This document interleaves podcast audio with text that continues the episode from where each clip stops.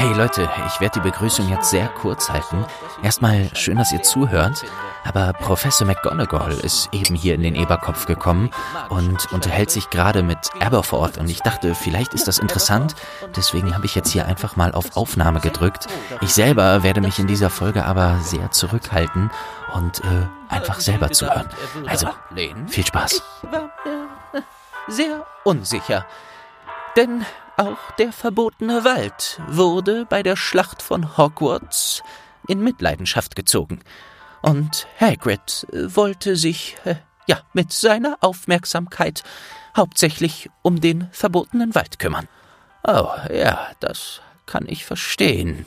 Was mich sehr interessiert, Professor, ich habe mir einige Gedanken darüber gemacht, wenn ich Sie das fragen darf, aber wie haben Sie es geschafft, Moderick für den Posten als Lehrer für Verteidigung gegen die dunklen Künste zu gewinnen? Äh, also, ich war mir sicher, das kommt für ihn keinesfalls in Frage.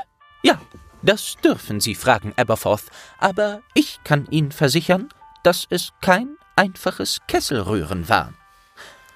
Albus hat es zu seiner Zeit als Schulleiter häufig erfolglos versucht, ihm den Posten schmackhaft zu machen. Ich rechnete daher mit äußerst geringen Erfolgschancen. Sie kennen doch Moderick Cambridge auch ganz gut, nicht wahr? Ja, äh, ja, Professor, das ist wahr. Dann wissen Sie auch, was für ein Verhältnis die beiden zueinander pflegten? Äh, naja, nur insofern, dass äh, sie selten einer Meinung waren. Naja, nett ausgedrückt könnte man es wohl so sagen. Wie meinen Sie das, Professor? Als Moderick selbst noch nach Hogwarts ging, als Schüler, war er ein sehr unscheinbarer, zurückgezogener Junge. Äußerst talentiert, keine Frage, aber im Gegensatz zu jenen talentierten Schülern und Schülerinnen, welche buchstäblich ihre Abzeichen und Pokale auf der Stirn vor sich hertragen, war Moderick meist, ja, ich kann es kaum anders sagen, unsichtbar. Äh, ach ja? Ja. Ich muss selber zugeben, Aberforth, darauf bin ich keineswegs stolz, aber wenn ich ihn mal auf dem Schulgelände gesehen habe, musste ich immer wieder nachdenken, wer das ist und ob der überhaupt hierher gehört. Meist war ich mir sicher, ihn noch nie gesehen zu haben. Ach, das darf ich eigentlich gar nicht sagen. Nicht gerade eine gute Eigenschaft einer Hauslehrerin. Ach, naja, das kann ich verstehen, Professor. Ich habe im Namenmerken einen absoluten Trollkopf. Äh, darf ich Ihnen noch etwas zu trinken anbieten, Professor? Äh, bitte? Äh, ob Sie noch etwas trinken möchten? Äh, was trinken? Nein, äh, eigentlich bin ich ja wegen was ganz anderem hier. Äh, und jetzt haben wir uns hier schon verquatscht. Aber eine Pause tut Ihnen doch sicher mal gut, Minerva. Die ganze Arbeit in Hogwarts. Ja, da haben Sie recht. Viel Arbeit aber auch schon viel geschafft. Na gut, äh, ich würde einen Holunderblütenwein nehmen mit einem Spritz Zitrone. Oh, äh, frische Zitrone. Äh, da muss ich. Äh, einen Moment. Äh, nein. Ah, gut. entschuldigen Sie. Feddy? Feddy?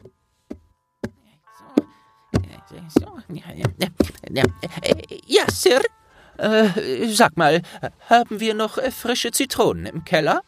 Ja, haben wir, Sir. Wie, wie viel bräuchten Sie? Äh, ich, äh, ich denke, eine sollte reichen. Ja, Sir, kommt sofort. Oh, oh Freddy. So, bitteschön. Freddy, du weißt doch, dass du laufen sollst. Das erschrickt die Gäste. Ja, Sir, entschuldigen Sie, aber ich habe zu tun. Äh, zu tun? Ja, ich baue einen Kleiderkasten für mein Schlafgemach während deiner Arbeitszeit. Wie Sie sehen, erledige ich meine Aufgaben trotz dessen tadellos. Sie sollten mehr von Ihrem Hauselfen halten. Ja, da hast du recht. Also, gut, gut. Fetti. Also, einen Elfenwein.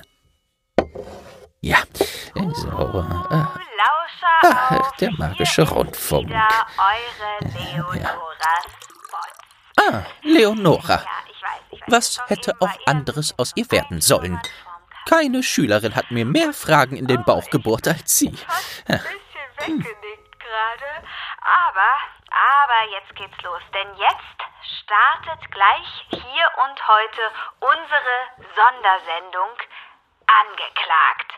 Klingt ein wenig reißerisch, ich weiß, ich weiß, aber ähm, wie sagte mein Professor damals für journalistische Darstellungsformen in Colchester Quills, ähm, Moment, äh, das menschliche Gehirn ist, neben all seiner Komplexität, so vollgestopft, vom Wissen über besten Kesselreiniger bis hin zum Zauberspruch für großflächige Explosionen, dass ein einziges Wort manchmal genügt, um all das in den Hintergrund rücken zu lassen und dem Gehirn zu verstehen zu geben, ja, ja. du kannst dich entspannen, es wird direkt und einfach.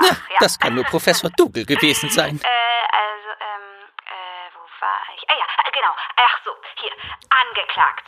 Die hm. exklusive Sendung zu den Gamots-Verhandlungen im Zaubereiministerium. Hier bekommt ihr heute Hintergründe, Prognosen und jede Menge Stoff zum Grübeln. Wir beschäftigen uns zum Beispiel mit der Frage, bleibt Schuld bestehen, wenn ein Zauberer oder eine Hexe Reue zeigt? Wir haben ein kurzes Plädoyer vom aktuellen Großmeister Kaito Kobayashi zu der derzeitigen Da wagt sich Leonora ja was. Und ja, wohl wahr. Es gibt natürlich trotzdem jede Menge Musik zwischendurch. Also, sperrt die Ohren auf, greift euch eure Hörrohre und lauscht den wundersamen Klängen von Faldina der Fleckenfee. Ruhe in Frieden, Faldina. Das wird interessant und zukunftsweisend. Ich bin sehr gespannt auf die Urteilsverkündungen. Sagen Sie, hat das Zaubereiministerium Sie nicht auch in den Gamot berufen wollen? Ja, das ist wahr aber das Sorgen um ein in Schutt liegendes Hogwarts war mir wichtiger. Kaito Kobayashi ist zwar sehr eigen, aber ich denke, dass er die Verhandlungen mit Todessern gut regeln wird. Nun, nun ja. Danke für den Wein. Ja, hm, gerne. Äh, ich weiß noch, Professor, dass Moderick zu seiner Zeit in Hogwarts häufig hier war. Da, da hinten, da saß er oft, stundenlang, und beobachtete, wie die Leute raus und reingingen. Kam dann häufig zu mir und fragte, wer das war, wer das sein könnte, ob ich jenen kenne, ob ich ihn kenne. Aber ich konnte es ihm nicht immer sagen. Er führte sogar Buch über Hexen und Zauberer, die von besonders weit her kamen. Er studierte sie regelrecht notierte ihre unterschiedlichen Verhaltensweisen, wer was trinkt, wie oft, wie viel, wie lang er hier blieb. Ach ja, ja, der Grund sollte uns bekannt sein. Er wollte Vampire treffen. Er wusste, dass viele unterschiedliche Menschen und Kreaturen hier ein- und ausgingen. Nur dass es Schülern bis zum siebten Jahrgang zu der Zeit nicht gestattet war, in den Eberkopf zu gehen, da sein Besitzer nie nach dem Alter gefragt hat, wenn er die Gläser mit Feuerwhisky füllte.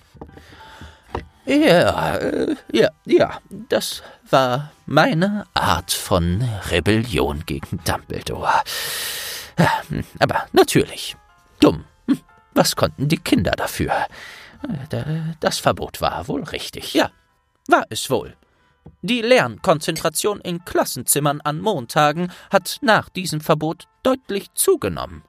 Ja, ja, und meine Einnahmen haben deutlich abgenommen. Aber äh, äh, Moderick kam trotzdem immer wieder.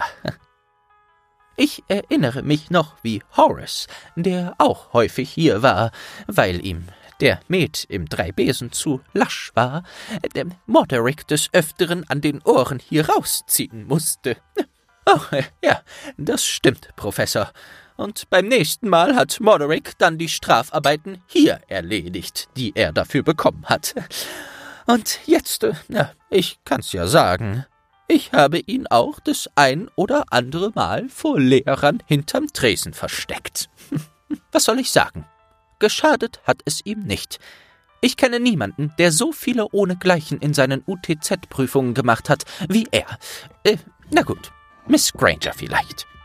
Aber, Professor, wie haben Sie es denn nun geschafft, ihn für den Lehrerposten zu gewinnen? Also, der Grund, wieso er Dumbledore immer wieder abgesagt hatte, war, dass Moderick nach dem Vampir gesucht hat, welcher seine Mutter entführt hat. Und äh, scheinbar, ich bin mir nicht ganz sicher, hat er etwas erfahren, was ihn ja, urplötzlich dazu bewogen hat, wieder hier in Hogsmeade zu sein. Den Grund hat er mir nicht genannt.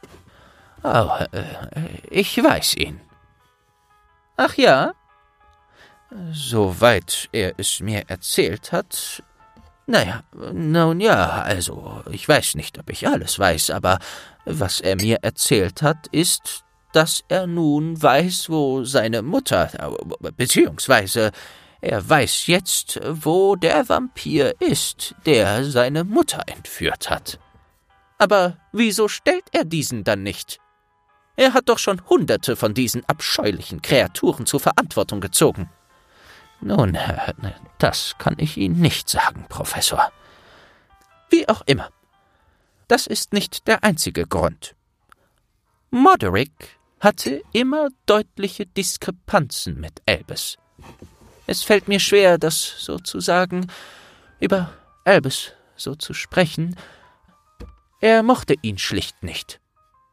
Das lag daran, dass Moderick ihm immer vorgeworfen hat, sich viel zu sehr auf die Probleme zu konzentrieren, die in seinem direkten Umfeld passieren, und das, was außerhalb von Großbritannien passiert, würde Albus nicht interessieren.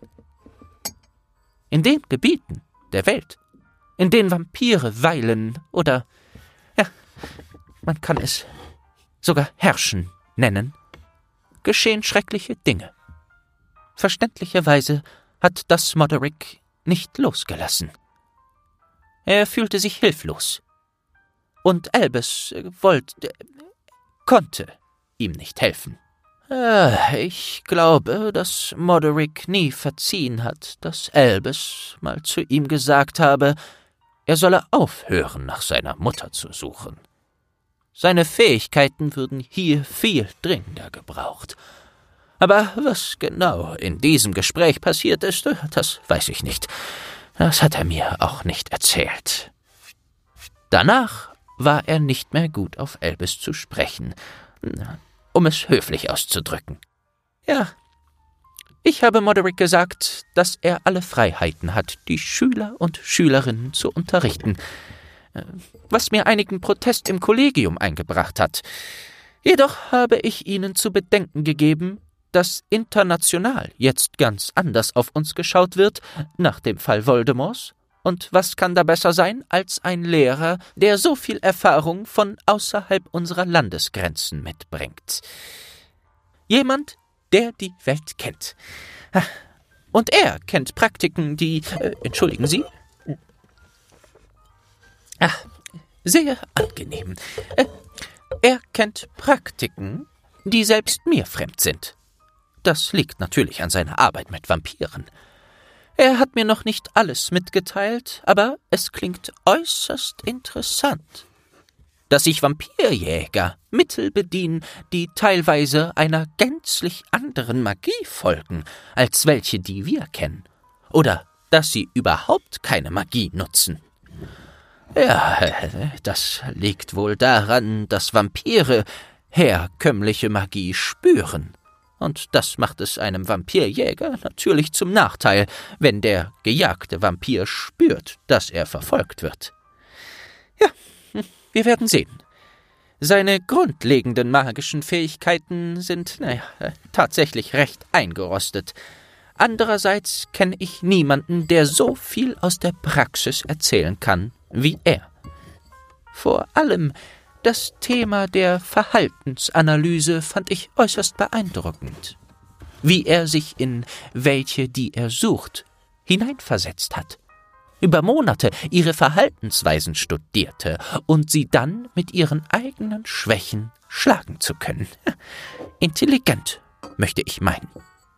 Äh, aber, äh, Professor, wird denn in den nächsten Jahren äh, so viel Praxis nötig sein? Aberforth, damit treffen Sie genau den wunden Punkt. Oh, entschuldigen Sie, Professor, ich wollte nicht anmaßend. Nein, bitte. Ein Wunderpunkt, aber ein sehr wichtiger. Professor Slughorn und Professor Flitwick beharren fest auf der Meinung, dass wir unseren Schützlingen im kommenden Schuljahr eher beibringen sollten, mit dem Schmerz und Verlust umzugehen und sie nicht weiter mit praktischem Handwerk konfrontieren sollen, welches dafür ausgelegt ist, gegen schwarze Magie zu kämpfen, um keine Traumata aufleben zu lassen. Nun ja, also das kann ich verstehen. Verzeihen Sie mir, aber vielleicht ist der Abstand zu diesem Fach erstmal eine gute Idee. Nein, dem widerspreche ich Aberforth. Oh, äh, natürlich. Hm. Interessanterweise fällt mir dazu eine leider traurige Geschichte ein. Diese habe ich auch dem Kollegium erzählt, um deutlich zu machen, was ich denke. Es ist meine Aufgabe als Schulleiterin dafür zu sorgen, dass Muggelkinder ihre Einladung nach Hogwarts bekommen und dass sie die Nachricht erhalten, welche mitteilt, dass sie magische Fähigkeiten besitzen. Wenn diese Nachricht nicht von den Eltern übermittelt werden kann oder nicht übermittelt werden will.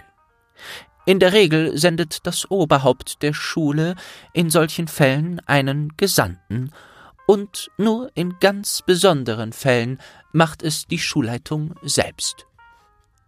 Idris, ein Junge aus Wales, hat furchtbare Eltern. Die Mutter eine einstige Hexe, welche ihre Herkunft und das Dasein der Magie leugnet. Ein Vater, der dem Alkohol die Aufmerksamkeit schenkt, welche Idris gebühren sollte. Es war viel nötig, ihn nach Hogwarts zu bekommen, aber das nur am Rande. Worauf ich hinaus will, Aberforth, ist, was Idris mir erzählt hat.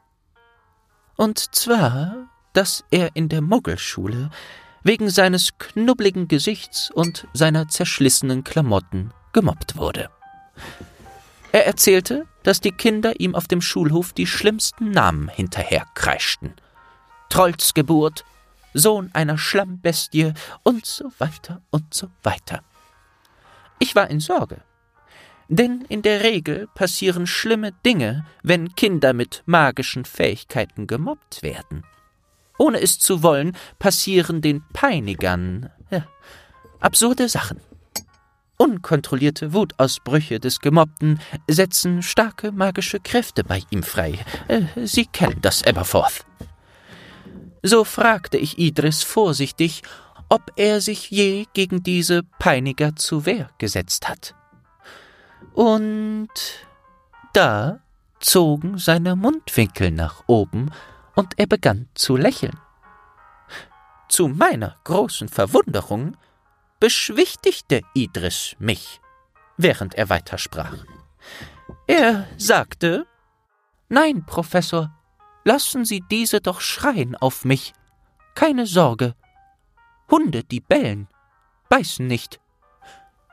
Viel schlimmer, fuhr Idris fort, seien jene Kinder, die ihm die Schultasche verstecken, wenn er auf der Toilette ist. Die Kinder, die das Lehrbuch klauten und es in seinem Pult deponierten, um ihn kurz darauf für den Diebstahl anzuschwärzen. Die Kinder, die beim Fangenspielen vorher Fallen bauten, um ihn dort hineinzulocken, wenn er unwissend über den Schulhof rennt.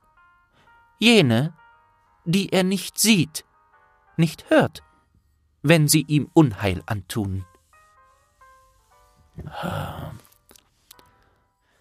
Verstehe. Es ist sehr ruhig geworden seit dem Fall Voldemorts. Richtig. Zu ruhig, Aberforth. Lediglich ein verzeichneter Angriff auf Muggel. Kein entkommener Todesser konnte bis jetzt aufgespürt werden. Voldemort ist tot. Ja. Aber das, was er in die Welt gesetzt hat, glauben Sie, das ist mit ihm untergegangen? Glauben Sie, all seine Anhänger haben ihm nur aus Angst gedient? Nein, ich glaube nicht. So schlimm Voldemort auch war, Aberforth, wir wussten, mit wem wir es zu tun haben. Jetzt wissen wir nichts. Sind wirklich alle entkommenen Todesser außer Landes? Schwer zu glauben, wenn sie in fremden Ländern nicht gesichtet wurden. Haben Sie jetzt alle Vielsafttrank getrunken, leben ein Leben unter Muggeln? Na, wohl eher nicht. Aber was glauben Sie denn dann, Professor? Ich glaube, Aberforth, dass man einen Hund, der nicht bellt, sehr schnell aus dem Blick verliert. Und ehe man es sich versieht, tritt man ihm auf den Schwanz und wird gebissen.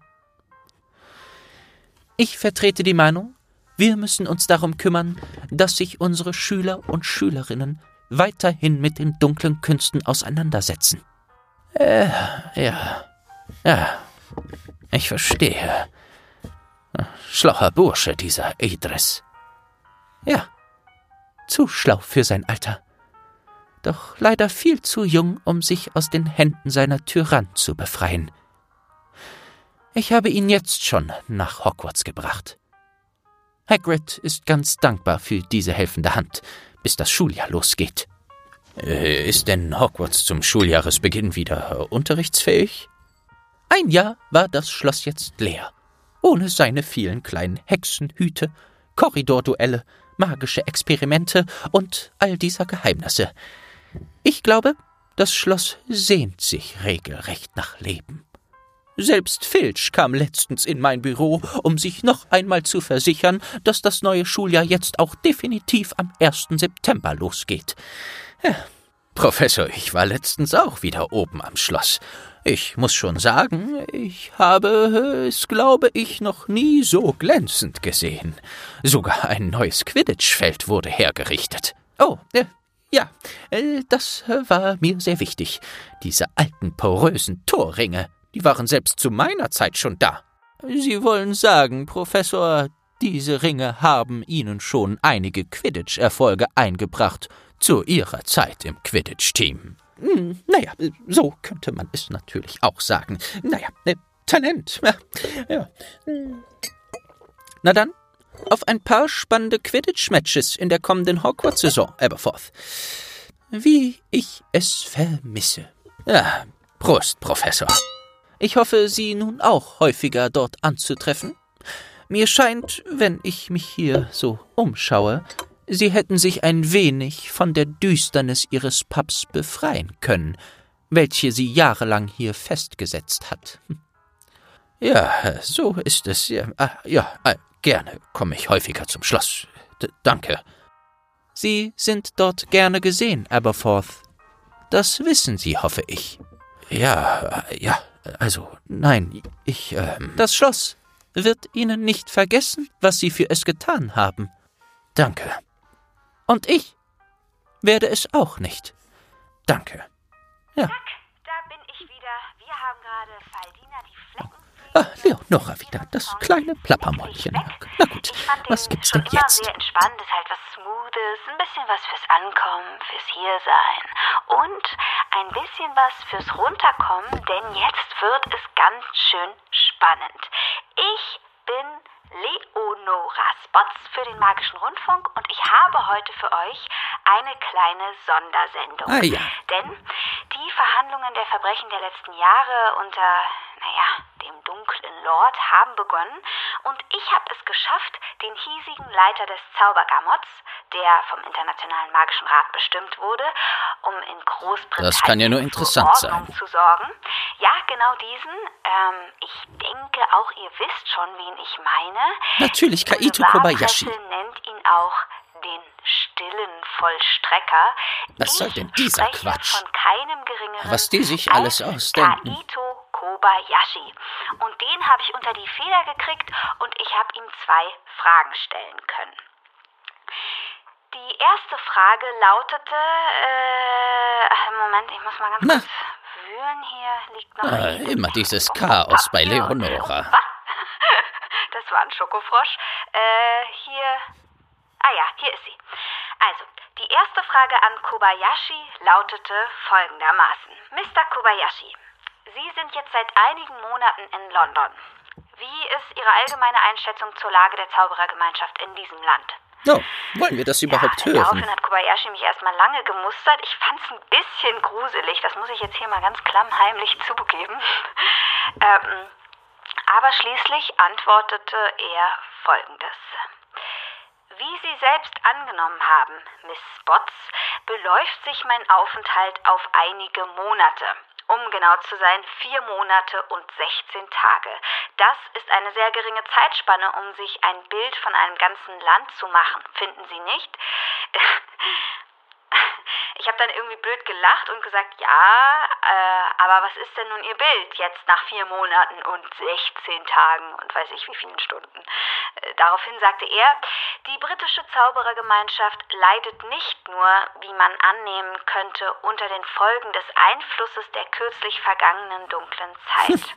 Nein, Vielmehr war die fehlende Zielstrebigkeit und mangelhaftes Durchsetzungsvermögen des Ministeriums das, was die Zaubererfamilien verunsichert und dementsprechend wütend gemacht hat. Ist ja auch immer leicht von außen zu sagen. In Japan gebrauchen wir folgendes Sprichwort. Wenn des Kranichs Kralle in der Schlaufe sich verfängt, mache nicht die Kralle dafür verantwortlich, die sich blind verirrte, sondern den Kopf, dessen Aufgabe es war, sie davon abzuhalten. Interessant übersetzt. Ähm, ja, genau. Mir ist dazu natürlich direkt ein Sprichwort aus dem Buch Jorindes Verquere Welt der Muggel, Sprüche und Weisheiten, hier eine kleine Empfehlung, eingefallen, in dem steht, ja, der Fisch stinkt am Kopf. so ähnlich. Ähm, gut, kommen wir zu der zweiten Frage, die uns letztlich auch zu unserer heutigen Diskussion führt. Ähm, ich fragte Kobayashi, Mr. Kobayashi, nach neuen Berichten zufolge sollen einige der Angeklagten sich reumütig zeigen. Wird das die Schuldsprechung beeinflussen? Daraufhin antwortete er, ähm, Moment, das, ach, diese Unterlagen, äh, ah ja, hier, Zitat, Schuld ist etwas, mit dem ich mich mein Leben lang beschäftige. Die Abweisung, die Zuweisung, die wissentliche und die unwissentliche Aufladung von Schuld. Schuld ist der, der sich schuldig gemacht hat. Doch die Frage hinter der Schuld ist die, die einer größeren Aufmerksamkeit bedarf. Die Frage der Absicht. Guten Tag. Ja, guter so, Ansatz. Das war es dann auch schon wieder. Da ist er abgedüst und es war relativ schnell vorbei, so schnell wie es auch begonnen hatte. Und ähm, am Ende naja, wie soll ich sagen? Ich glaube, äh, da gibt es irgendwie auch noch so einen verqueren Muggelspruch. Kobayashi hat, ähm, warte, wie sagt man, um den heißen Brei herum geredet oder so. Könnt ihr euch das vorstellen? Ich finde das immer ganz lustig. Aber nun, bevor wir wieder ein kleines bisschen Musik auf die Ohren bekommen, die Frage an alle Hörerinnen und Hörer des magischen Rundfunks. Ihr könnt euch jetzt mit einer eiligen Eule bei mir melden. Am besten mit einem Heuler, damit wir euch auch hören können. Sagt uns doch mal eure Meinung zu der Frage. Sollte Reue das Strafmaß mildern? Was denkt ihr darüber? Schreibt mir einfach hier an den magischen Rundfunk Moralische nach Fragen. The Little Boltons, Nummer 634, Fenster unter der Turmuhr, Kensington, London. Und ich werde eure Heuler zu dieser Frage direkt nach dem nächsten Oh. Song öffnen. Wer ist denn da? Also, bis gleich. Ah, Raymond, schön, dass du vorbeischaust. Hey, Aberforth, natürlich, ja. Ne, ne, Med, ne? Ja. Oh, oh, Professor. Ah, Raymond Flench, lang ist es her. Ja, das ist wahr. Was treiben Sie denn hier? Ja, das ist tatsächlich eine gute Frage. Äh, Ich wollte etwas mit Aberforth besprechen, aber wir haben uns wohl verquatscht. Ja. Oh ja, das kann man mit Aberforth gut, ey. Da, das kann ich Ihnen sagen. So, hier, dein Met, bitteschön, Raymond. Ja, nee, danke dir. Nun, nun denn, so, schön, ja, schön, Sie gesehen zu haben, Professor. Einen guten Tag dann noch. Ja, danke. Ja, und grüßen Sie mir das Schloss doch bitte. Das, ja, das werde ich gerne. Aber ich bin mir nicht sicher, ob das Schloss ihn auch zurückgrüßen möchte. Äh, wie meinen Sie das, Professor?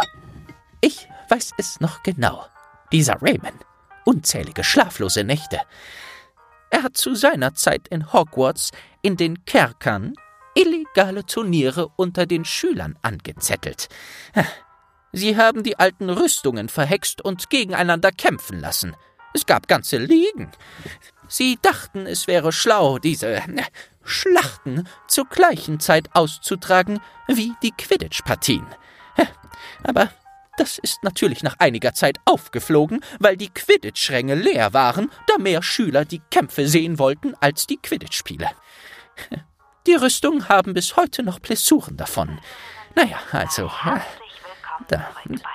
Leonora. Oh, Rundfunk. ich verstehe, Professor. Sehr Gut. Jetzt kommen wir langsam wieder hier an und öffnen eventuell die Äuglein und schauen uns um und stellen uns die Frage, kann Reue das Strafmaß mildern? Sollte Reue das Strafmaß mildern? Dass Sie noch immer glauben, dass es mit Reue zu tun hat. Ja, da glaube ich auch nicht dran, Professor. Angeklagt. Seit wenigen Tagen laufen die Verhandlungen im Zaubergamot des Ministeriums und ich habe euch diese Frage gestellt, sollte die Reue eines Angeklagten dessen Strafmaß mildern? Und ähm, ja, hier sind jetzt schon zwei Heuler, die sich schon ziemlich ungeduldig aufblähen bei mir. Ähm, die sind hier gerade eingetroffen und die eine Eule ist sogar mit einem selbstgemachten Glas Stachelbeerkompott hier. Ach, Danke hey. dafür übrigens an die unbekannten Schenker. Und hier hören wir auch schon die erste Meinung von einem äh, gewissen, ah ja, Mr. Springles. Guten Abend, Miss Spots. Guten Abend, magischer Rundfunk. Ich bin der Meinung, dass die Reue zwar etwas Gutes ist, etwas, womit man in Zukunft den Leuten Vernunft beibringen kann, um sie vor weiteren Straftaten schützen zu können. Doch ich glaube, ähm, Sekunde, äh, nein, Zuckertäubchen, ich will kein Kompott jetzt. Äh, äh, nein, Frau Spots will sicher auch kein Kompott. Nein, ich denke, sie wird das. Ach Gott, so. Wie, auf. Ja, äh, äh, ich schicke es mit. Ja, jetzt. Äh, wo war ich? Äh, ich glaube, äh, das, was die Angeklagten getan haben, haben sie getan. Und das lässt sich nicht einfach so wieder gut machen. Sie müssen, um mich mit meiner Wortwahl ein wenig aus dem Fenster zu lehnen, ihr Fett wegkriegen. Das ist ja mal eine Ansage von Mr. Springles. Ja, danke an Sie und äh, danke auch an Ihr Zuckertäubchen für das leckere Kompott. Ich freue mich schon riesig drauf. Ich esse das morgen früh bestimmt mit ein bisschen Haferschleim. Jetzt haben wir hier einen Heuler von äh, KK. Hm, wer das wohl sein mag, hören wir mal rein. Hallo, also schade, dass die Sendung Magische Wesen und Magisches Fährwesen abgesetzt wurde. Äh, Die habe ich abends immer sehr gerne gehört. Ja, ja, aber gut, ich denke, äh, was denke ich? Äh, Ich denke, viele sind auch sehr jung gewesen. Oh, Äh, das ist doch die Held. äh, Ja, äh, kleine Mädchen Hört sich ganz ja, so an. Äh, durch ihre Familien zu schlimmen Dingen gezwungen. Das, ja. Äh, ja, das sollte man nicht vergessen. Und ich, äh, ich sage, dass obwohl sie auch mir an den Kragen gegangen sind, ähm, äh, zwei Burschen waren das, äh, äh, äh, haben meinem Laden den Erdboden gleich gemacht. Äh, doch als ich sie ernsthaft gefragt habe, warum, also warum sie das tun würden, ja, wussten sie keine Antwort. Äh, die Dummerchens. Ja, die arme Krötencreme halt. Also ich weiß, wer das war. Vielleicht wisst ihr es auch. Ja, das sind ja jetzt nun zwei sehr unterschiedliche Meinungen. Und wenn ich mir auch eine erlauben darf, ihr Lieben, dann würde ich sagen, lieber Zaubergammert, schaut euch die Angeklagten ganz genau an, hört ihnen zu. Und ich denke, es gibt solche und solche Fälle. Und vielleicht ist es auch so, wie Mr. Kaito Kobayashi sagt, die klaren Absichten der Leute ist das, was man anklagen sollte und vielleicht nicht die bloßen Taten. Aber ich will mich auch gar nicht zu weit aus dem Fenster lehnen, ist nämlich ein ganz schön hoher Turm hier. Damit beende ich diese Sondersendung zu den Das Verhandlungen. sollten wir dem Zaubergammert Jetzt kommt mal wieder überlassen. was Schönes auf die Öhrchen und dann gibt's ein paar Tipps zur Federpflege eurer Briefrollen. Am 31. Juli werden die ersten Urteilsverkündungen im Ministerium stattfinden und ich, eure Leonora Spots, werde euch natürlich hier im Magischen Rundfunk auf dem Laufenden halten. Bis dahin, Bussi Bussi und ja, bleibt Ja. gesund. Vielleicht kriege ich ja gleich ein bisschen Mut zusammen und werde sie auch mal ansprechen und ein paar Fragen stellen. Gut, so. Ähm, ich sammle jetzt mal ein bisschen Mut. Bis zum nächsten Mal. Das scheint so, Professor.